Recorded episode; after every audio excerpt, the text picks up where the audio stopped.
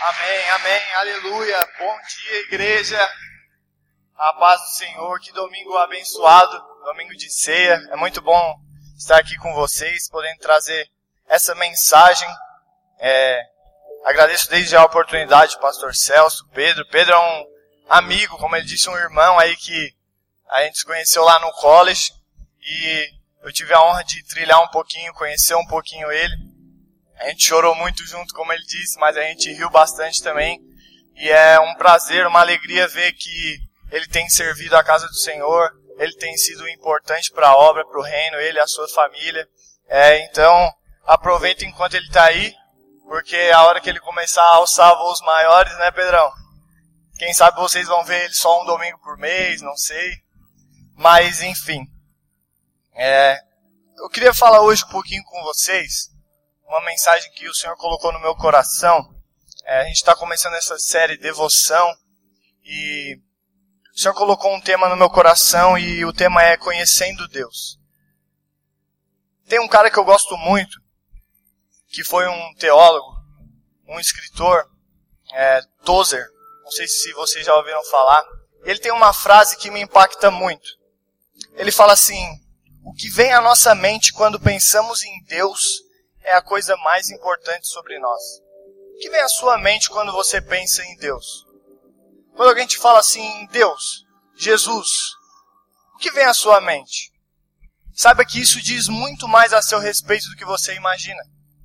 O seu conceito de Deus molda toda a sua vida. A forma com que você age, a forma com que você lida com as situações.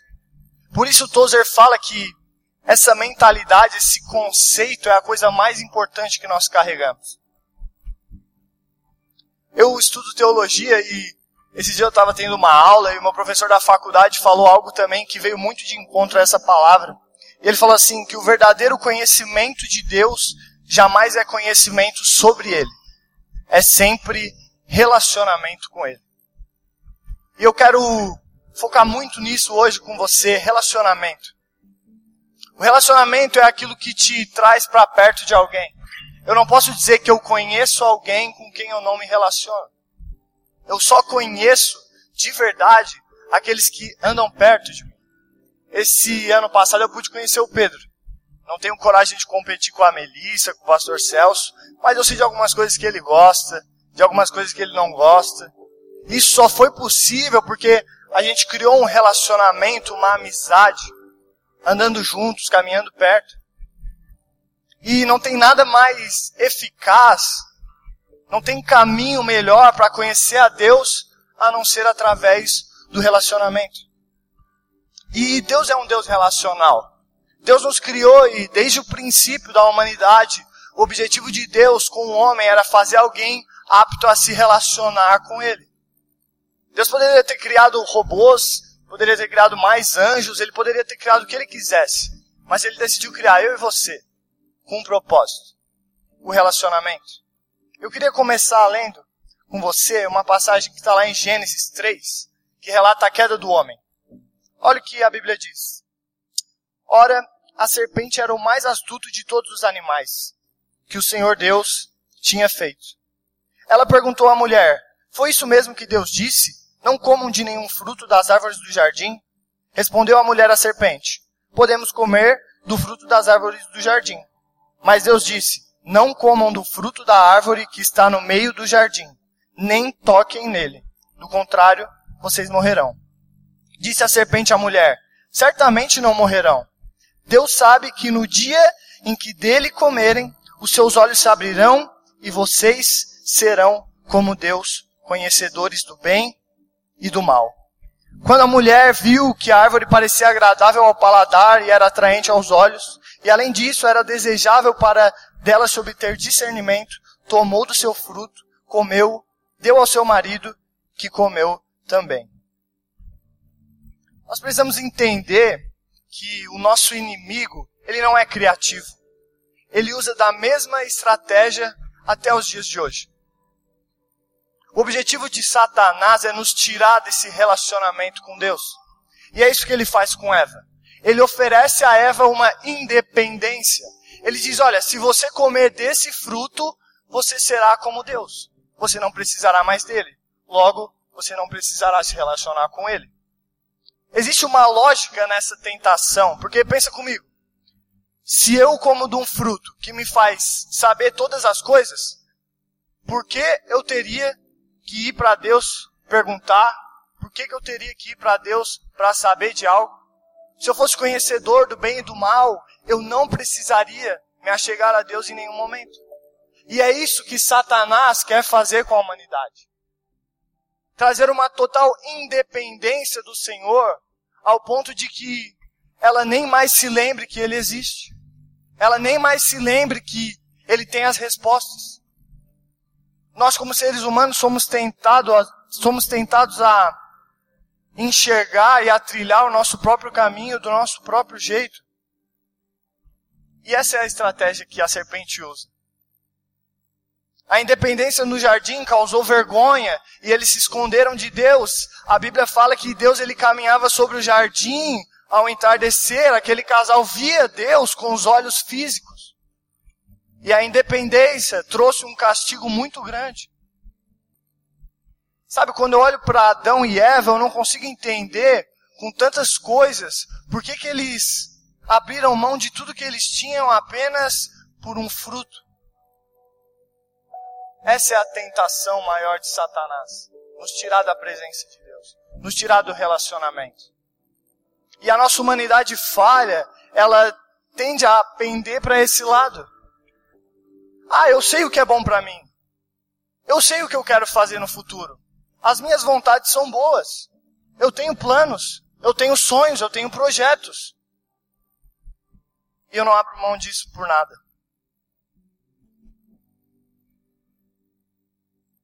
Sabe, quando nós nos aproximamos de Deus, tudo muda. Tudo fica diferente. Se o ser humano deseja realmente conhecer a Deus, ele precisa querer mudar, abrir mão de algumas coisas. E nós, é, muitas vezes, queremos conhecer mais do que Deus e por isso somos impedidos de conhecer mais de Deus. Eu quero saber o que Ele tem para mim. Eu quero saber o meu futuro. Eu quero saber, não, porque eu preciso saber, eu preciso saber. Você precisa conhecer. Conhecer. A sabedoria não vem do homem, a sabedoria vem do alto. Logo, quando eu deposito a minha confiança no conhecer ao Senhor, eu tenho a fonte das respostas, eu tenho a fonte da vida. E aí, nós, na nossa humanidade fraca, nós desejamos é, sempre fazer com que a vontade de Deus se submeta à nossa. E por isso ele não ocupa o lugar mais especial, o lugar mais importante dentro das nossas vidas, porque a gente coloca somente ele onde a gente acha que ele cabe.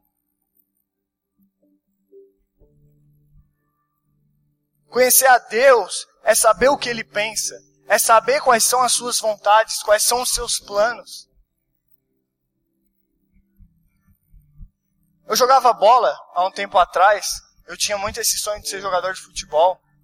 É, e aí eu joguei para alguns lugares no Brasil e tudo mais. E aí eu decidi parar, fui fazer o college.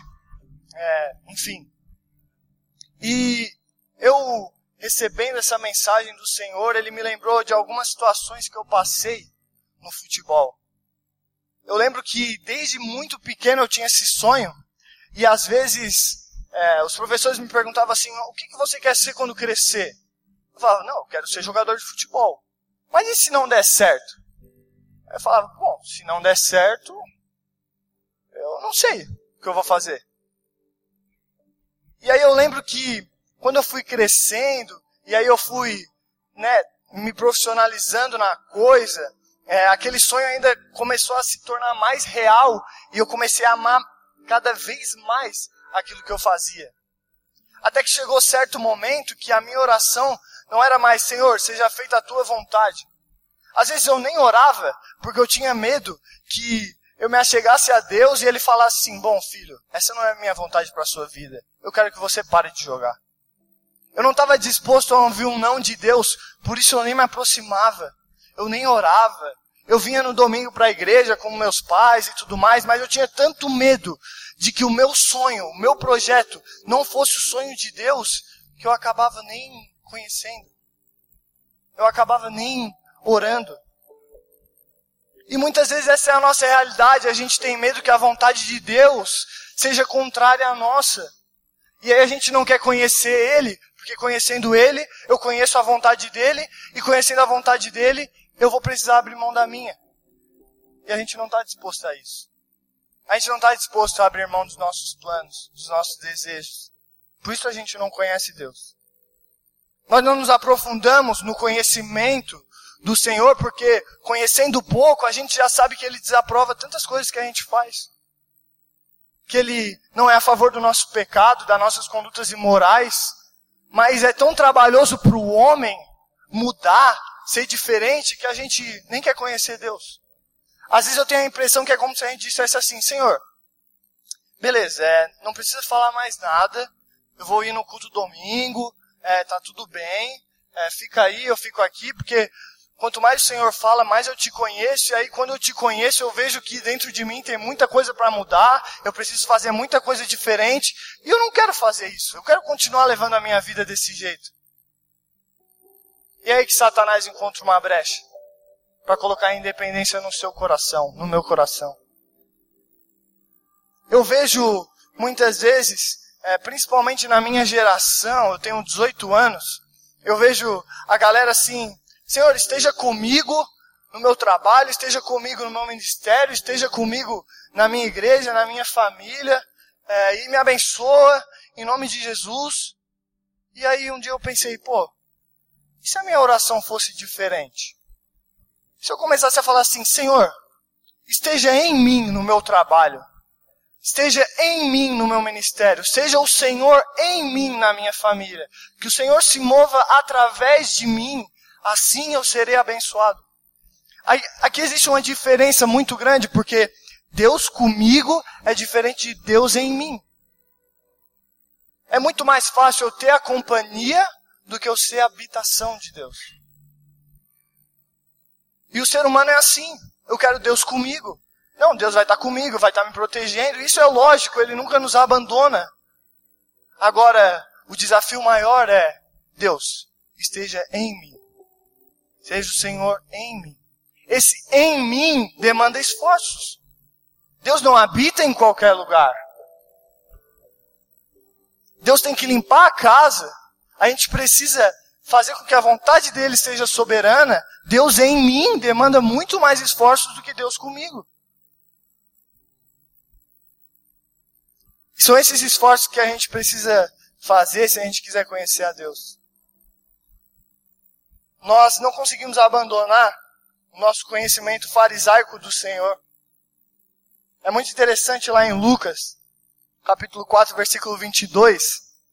Olha o que o texto diz. Todos falavam bem dele e estavam admirados com as palavras de graça que saíam dos seus lábios. Mas perguntavam, não é esse o filho de José? Nós sabemos o que Deus faz, nós sabemos que Ele tem poder, nós sabemos que Ele realiza sinais, obras e maravilhas. Mas quando Ele chega na nossa frente, ué, não é esse o filho de José? Tipo assim, meu, eu não te conheço. Eu não sei quem você é. Eu já ouvi falar, eu sei o que você faz, eu sei que você tem poder. Mas para mim você é só mais um porque eu não te conheço. Os fariseus eram mestres, eles sabiam muito de Bíblia, de palavra, estava tudo na ponta da língua, mas quando Jesus, o Verbo encarnado, chega na frente deles, eles perguntam: não é esse o filho de José?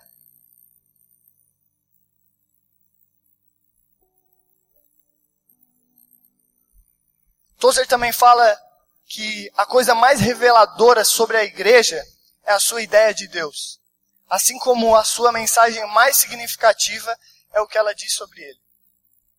Meu irmão, a sua igreja, ela não é mais ou menos por causa do ambiente, do salão, do templo, da liderança, dos pastores.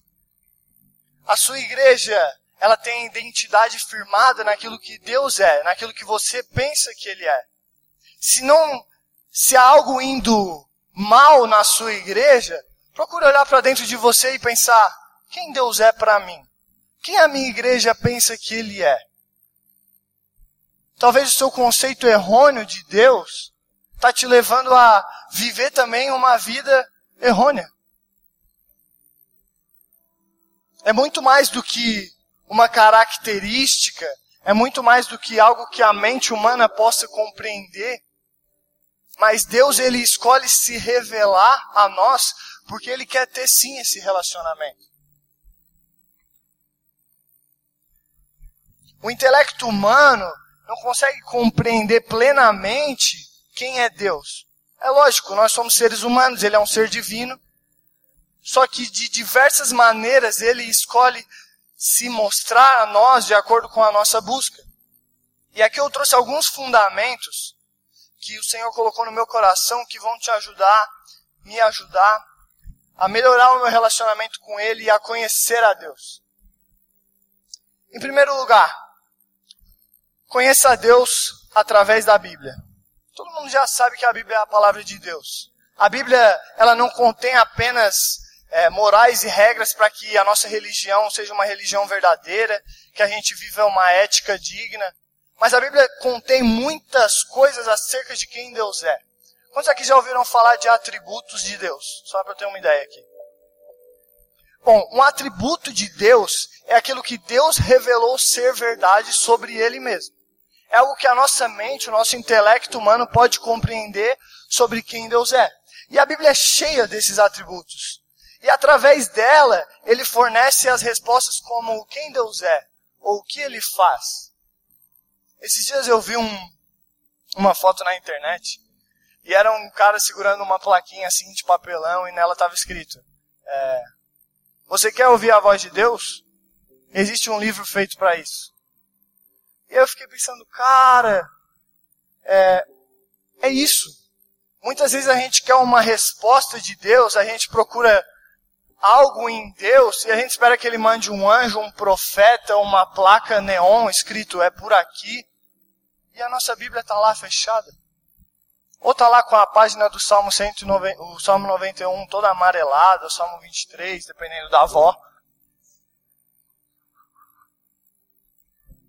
A Bíblia fornece as respostas que nós precisamos.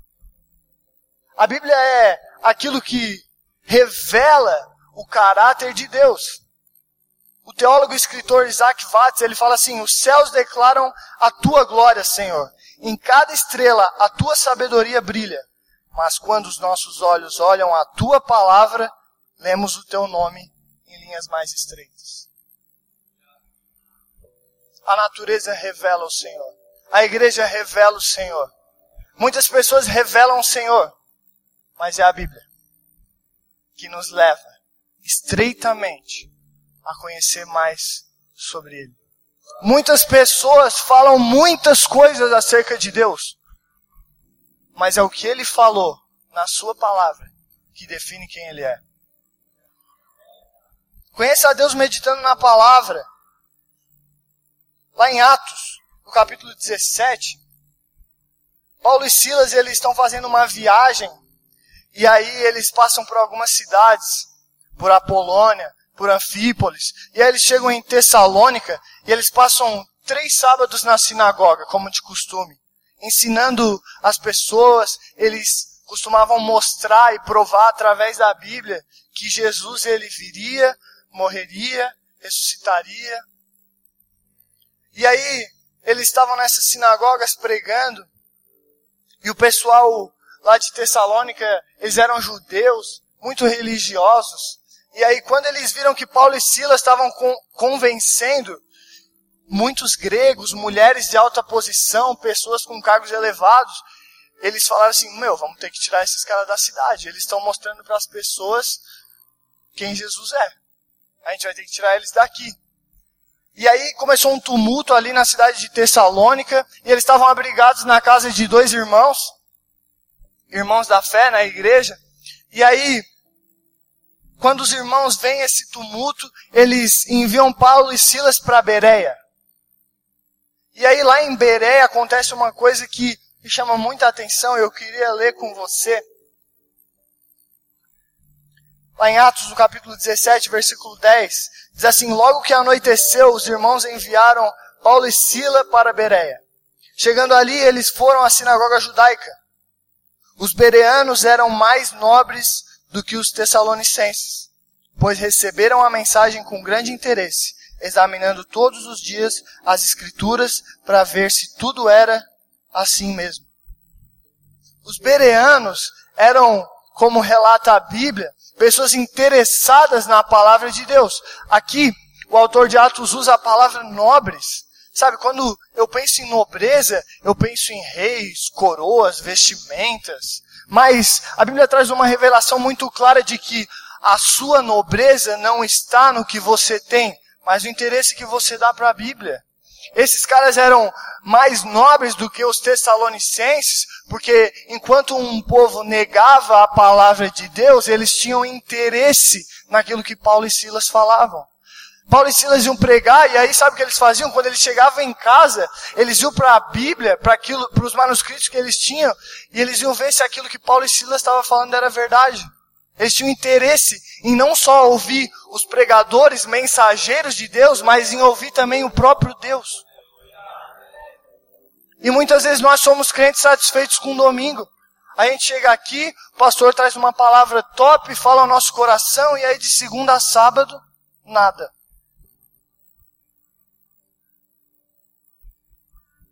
A nobreza deles estava no interesse que eles davam para a Bíblia. Sabe, a Bíblia contém muito mais do que a gente pode ler em palavras. Existem muitos significados que o Senhor quer revelar através dela, nas entrelinhas, mas se eu não tiver interesse, eu nunca vou saber. Eu nunca vou conhecer. Eu não vou passar de um crente de domingo, de banco, que vem aqui e recebe a palavra, mas quando chega em casa, é isso. Fechou. A Bíblia é essa revelação clara de quem Deus é. E eu trouxe aqui alguns atributos de Deus que são citados na Bíblia, só para que você entenda, são muitos, mas eu trouxe alguns, ó, que vão te ajudar a conhecer mais a identidade do Senhor. A Bíblia fala lá em Gênesis que ele é criador, todo-poderoso. Ela fala em Salmos que ele é a fonte da vida, o conhecedor de todas as coisas, sempre presente. Lá em Isaías ela fala que ele é justo. Em Deuteronômio ela fala que é zeloso. Em Números ela fala que é verdadeiro. São tantos atributos que nos ajudam a entender mais quem é Deus. Então, busque conhecer. Busque para a Bíblia. Sabe assim, não, hoje eu vou, hoje eu vou pegar, vou separar esse tempinho aqui, só para saber quem Deus é, só para entender um pouquinho mais da identidade dele. Você vai encontrar muitos desses atributos aqui. E assim começa a sua jornada para conhecer a Deus, com interesse na sua palavra. Em segundo lugar, conheça a Deus através da fé. Este é um versículo muito famoso, né, que é Hebreus 11, 6, que fala que sem fé é impossível agradar a Deus. Se existem atributos, se existe Bíblia, se existe Deus, eu preciso ter uma fé para acreditar que isso tudo é real. Não adianta ter igreja, ter Bíblia, ter pastor e eu não ter fé em crer que tudo isso é verdade. Parece muito simples, mas eu quero que você vá um pouquinho mais fundo. Talvez você venha aqui no domingo, é líder de algum ministério, líder de uma célula. Talvez você até acha que acredita Deus, em Deus, mas o que as suas ações têm falado a respeito da sua fé? Você age como alguém que tem fé? O que as suas ações revelam acerca dela. E lá em Lucas 5, tem uma passagem que é muito interessante. Quando Jesus ele vai ali chamar os primeiros discípulos. E eu queria que você prestasse muita atenção nisso. Certo dia Jesus estava perto do lago de Genezaré e uma multidão o comprimia de todos os lados para ouvir a palavra de Deus. Viu à beira do lago dois barcos deixados ali pelos pescadores, que estavam lavando as suas redes. Entrou um dos barcos, o que pertencia a Simão, e pediu-lhe que o afastasse um pouco da areia. Então sentou-se e do barco ensinava o povo. Tendo acabado de falar, disse a Simão, vá para onde as águas são mais fundas, e a todos lancem as redes para a pesca. Simão respondeu, mestre, esforçamos-nos a noite inteira e não pegamos nada. Mas porque és tu quem está dizendo isso, vou lançar as redes. Simão demonstra fé. Simão demonstra que ele não somente ouvia falar sobre Jesus, mas ele tinha fé no Filho do Homem, em quem Jesus era. E muitas vezes nós nos encontramos em situações contrárias como essa, e a gente escolhe o conforto ao invés da fé. Porque a gente tem pensamentos como, ah, isso aqui nunca vai mudar, eu já estou acostumado, faz tempo que eu oro sobre isso, é, nunca aconteceu, não vai ser hoje que vai acontecer. Muitas vezes a gente pensa que acredita, mas a nossa fé é tão rasa a ponto de a gente fazer esse tipo de questionamento. Deus, mas será? Será que um dia? Nunca aconteceu? Nunca é comigo? E essas falas denunciam que nós não conhecemos Deus verdadeiramente. Simão e os pescadores tinham passado uma noite inteira tentando pegar um peixe. Eles não pegaram nada. E aí chega um cara chamado Jesus, e aí Simão fala algo que me marca muito, ele fala, mestre, a gente tentou a noite toda, mas porque és tu quem está dizendo, eu vou lançar de novo. Porque é tu que está dizendo, eu vou orar mais uma vez. Porque é tu que está dizendo, Senhor, eu vou clamar mais uma vez. O Senhor contém as palavras de vida. Aquilo que o Senhor fala se torna real. Mas a nossa humanidade não nos permite crer porque a gente é muito confortável.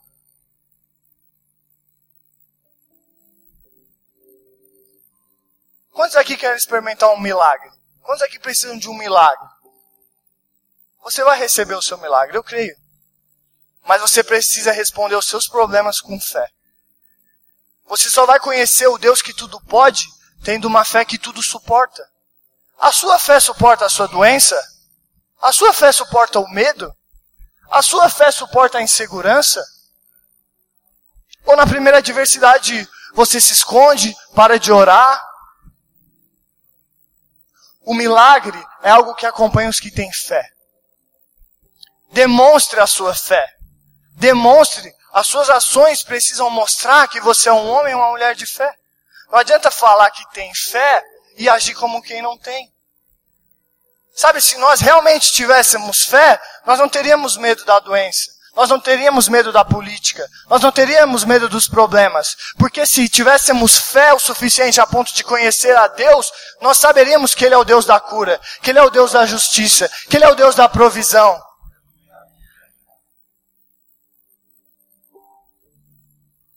E é interessante que Deus ele é tão bom que ele se revela muitas vezes na medida da nossa necessidade. Aqui os pescadores eles precisavam de um provedor, porque eles trabalhavam com isso. Eles eram profissionais da pesca, era dali que eles tiravam os seus recursos, os seus mantimentos, e aí eles passam uma noite inteira tentando pescar e nada acontece. Eles precisavam de provisão. E aí o que Jesus faz? Ele vem como um provedor. Deus se revela muitas vezes na medida da nossa necessidade. Se você precisa de cura, ele vai se revelar como Deus da cura. Se você precisa de paz, ele é Jeová Shalom. Se você precisa de provisão, ele é Jeová Jiré. Ele se revela muitas vezes a partir da nossa necessidade, quando a gente tem fé.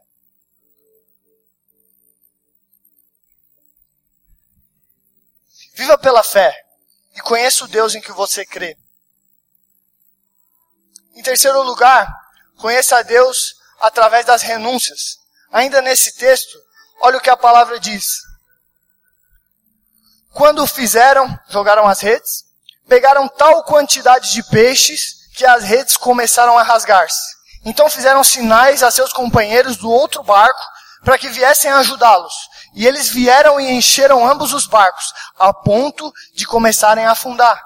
Como, quando Simão Pedro viu isso, prostrou-se aos pés de Jesus e disse: Afasta-te de mim, Senhor, porque eu sou um homem pecador. Quando pois ele e todos os seus companheiros estavam perplexos com a pesca que haviam feito, como também Tiago e João, os filhos de Zebedeu, sócios de Simão. E Jesus diz a Simão, não tenha medo, de agora em diante você será pescador de homens. Eles então arrastaram seu bar, seus barcos para a praia, deixaram tudo e o seguiram. A jornada para conhecer Deus exige algumas renúncias. E esse é um texto que expressa uma renúncia gigante. Nessa passagem, me chama muita atenção que, mesmo após eles receberem um milagre, aquilo que eles tanto precisavam, quando Jesus fala, vem e me siga, a Bíblia fala que eles arrastam os seus barcos para a praia e deixam tudo. Tudo para trás. Exatamente tudo. Até mesmo aquela pesca histórica. Até mesmo o fruto do milagre que eles tinham acabado de receber. Jesus ele quer te entregar o seu milagre, mas ele nunca vai te dar algo que tome o lugar dele na sua vida. Talvez você precise de uma pesca histórica como essa. Mas quando Deus te chamar, você vai olhar para tudo aquilo que você recebeu e vai falar: "Tá bom aqui, Deus, pode ir". Muitas vezes a gente trata Deus como um supermercado. A gente vai lá, pega o que a gente quer, vai para casa e só volta quando a gente precisa de novo. Do que você está disposto a abrir mão para conhecer a Deus? Eu não estou falando aqui que você não precisa buscar um milagre, ou que esses caras não precisavam, ou eles desprezaram o milagre. Não. Mas eles entenderam que maior do que o milagre é o Deus dos milagres. Mais importante do que viver um milagre é viver com o Deus que os proporciona.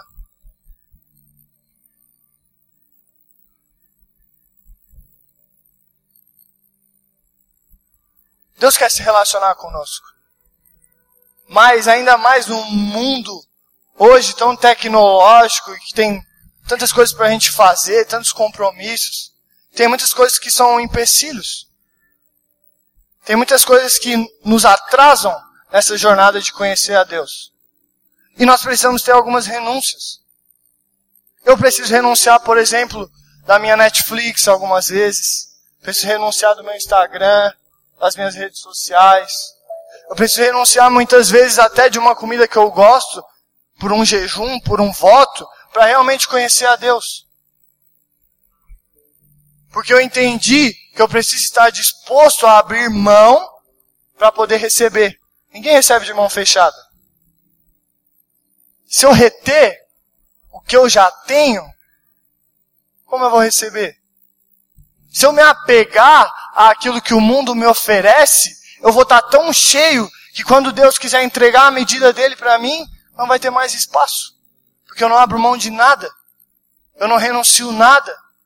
Eu só quero viver a minha vida do meu jeito, fazer as minhas vontades e aproveitar e. E Deus fica lá, de cantinho.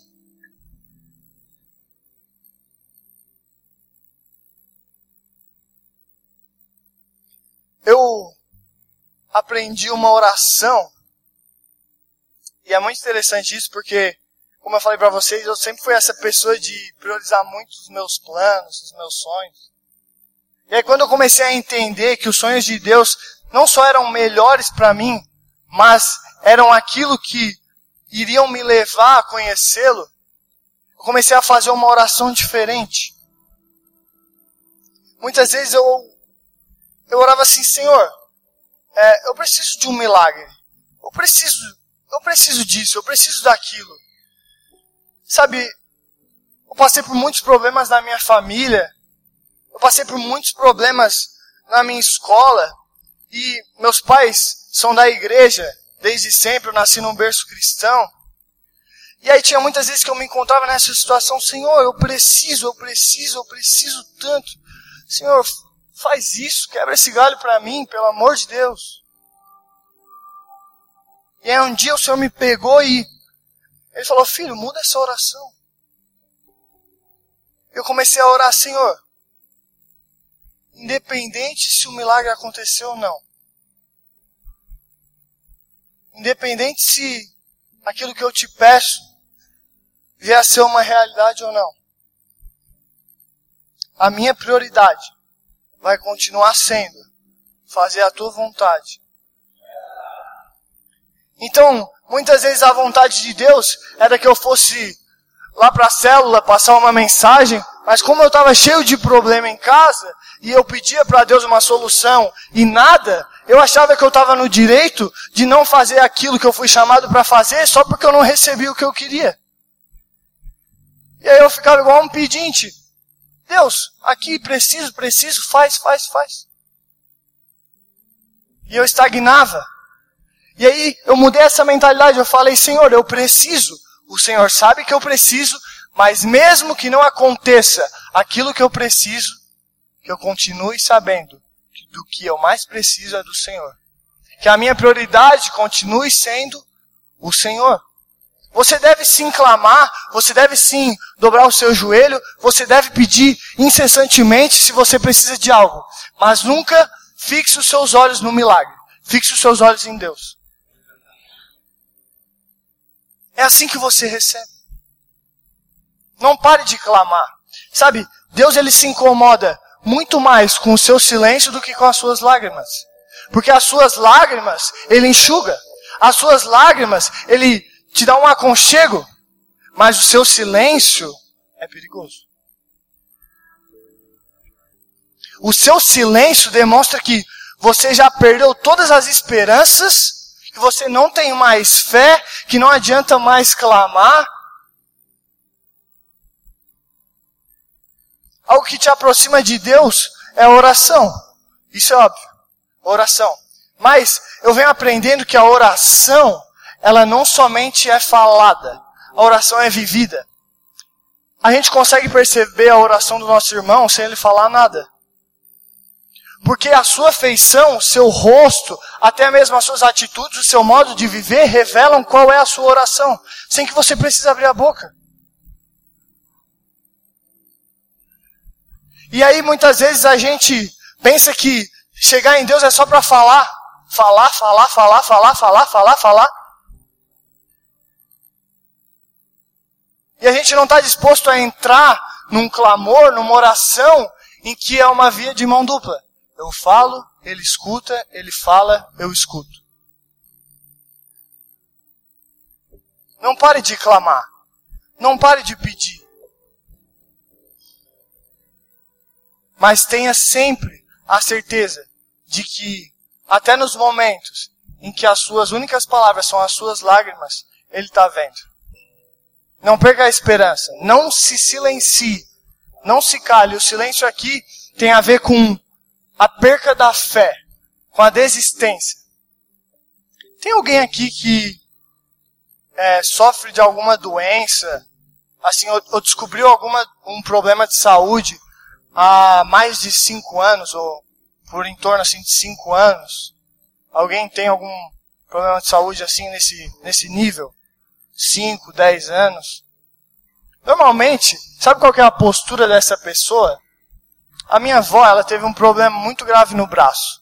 Ela passou muitos, muitos anos é, conformada com aquilo. É a postura de uma pessoa que sofre um desvio na saúde, quando ela passa por muito tempo sem enxergar uma mudança, ela para. E eu comecei a ver minha avó, depois de 5, 10 anos com aquele problema no braço, ela parou de orar, ela parou de ter fé. Ah, vó, vamos orar? É, então, já faz cinco anos. Nada mudou, nada é diferente. E aí a fé se esvai. Não desista de orar.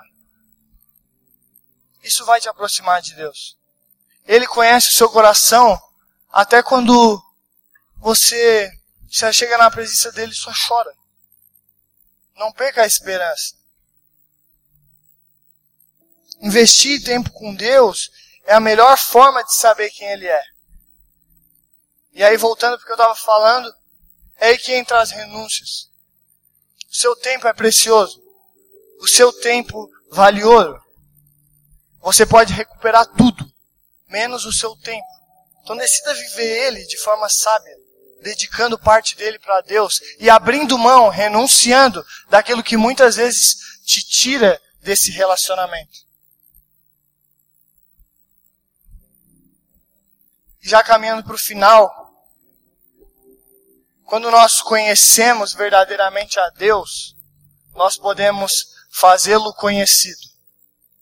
E essa é a nossa missão. É para isso que nós viemos. Pedro falou aqui sobre legado nos dízimos e ofertas, e a maior coisa que você pode deixar para os seus filhos, para os seus netos, é um conceito certo sobre quem é Deus. Ainda mais nos dias de hoje que o conceito de Deus é muito distorcido, a imagem de Deus é muito distorcida. Quando eu conheço Deus verdadeiramente, eu estou apto a ensinar, eu estou apto a repassar para as outras pessoas. É para isso que você está aqui. Deus te chama para que você o conheça. E com isso, você faça ele conhecido. Os seus filhos precisam saber quem ele é. E eles só vão saber através do conhecimento que você obteve sobre quem Deus é. Hoje eu sou muito grato aos meus pais por eles sempre terem me preservado nesse caminho. E muitas coisas eu aprendi, a maioria delas foi dentro de casa, com eles. Porque meus pais se propuseram um dia a largar o mundo, ir para a igreja e conhecer a Deus. Hoje eles têm um filho que está aqui falando para vocês. Quando você se propor realmente a conhecer a Deus, você vai deixar um legado muito maior do que o seu dinheiro pode deixar, do que os seus bens podem deixar. Os seus filhos, os seus netos saberão quem é o Deus de Moisés, quem é o Deus de Abraão, quem é o Deus de Jacó, quem é o seu Deus. Faça ele conhecido. Fale dele. Ensine os mais novos, você que tem experiência. Mas lembre-se que você só será apto a ensinar quando você aprender totalmente. Eu estou aprendendo. Eu tenho só 18 anos. Estou aprendendo, estou conhecendo Deus ainda. E o pouco que eu conheço, eu consigo repassar para as pessoas para que elas também queiram conhecer. Que a sua prioridade hoje, a partir de hoje, seja conhecer a Deus para poder fazê-lo conhecido. Conhecer a Deus não só para receber um milagre, porque você vai receber, não só para ter uma vida melhor, porque você vai ter, mas principalmente para mostrar para as outras pessoas e gerações quem Ele é. Feche seus olhos.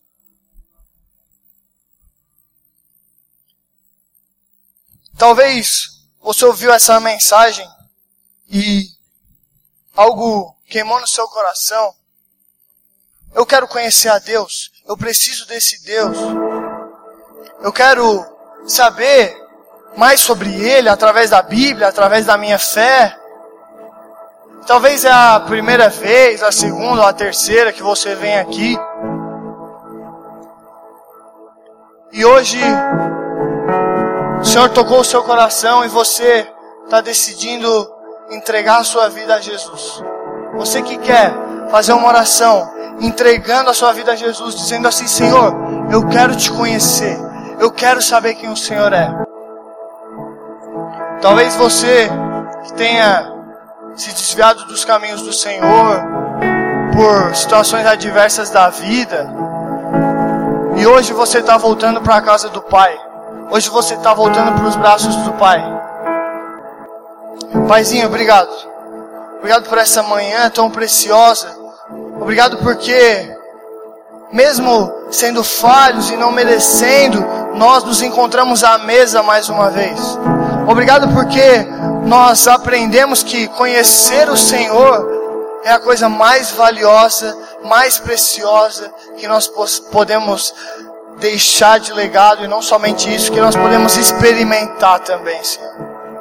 Eu oro aqui por cada um que ouviu essa mensagem e hoje decide voltar para os teus caminhos, e hoje decide ter um encontro contigo, que isso se perpetue, que isso não fique só nesse dia, nesse domingo, mas que todas essas pessoas possam ser levadas, Senhor, à tua presença todos os dias, Pai. Que a nossa fome, a nossa sede por te conhecer nunca cessem. Que nós possamos ser cada vez mais famintos em conhecer o Senhor e através disso receber o nosso milagre, receber a nossa cura. Em nome de Jesus, Pai, eu oro por cada pessoa aqui que talvez tenha um problema de saúde, que tenha uma dor, um diagnóstico negativo. Pai, renova a fé dessas pessoas, renova a fé delas, para que elas possam crer, Senhor, que o Deus que fazia milagres na Bíblia ainda age hoje. Em nome de Jesus, Pai. Por isso eu declaro cura. Eu declaro cura diretamente dos céus sobre a vida de cada um, Pai. Em nome de Jesus, Senhor. Em nome de Jesus, obrigado. Eu te agradeço, Senhor, porque o Senhor é bom. O Senhor nos trouxe aqui mais uma vez na sua casa, em família, para que nós pudéssemos nos achegar mais ainda à sua presença e que nós possamos continuar te conhecendo cada vez mais e sendo cada vez mais devotos ao Senhor. Essa é a minha oração, em nome de Jesus. Amém.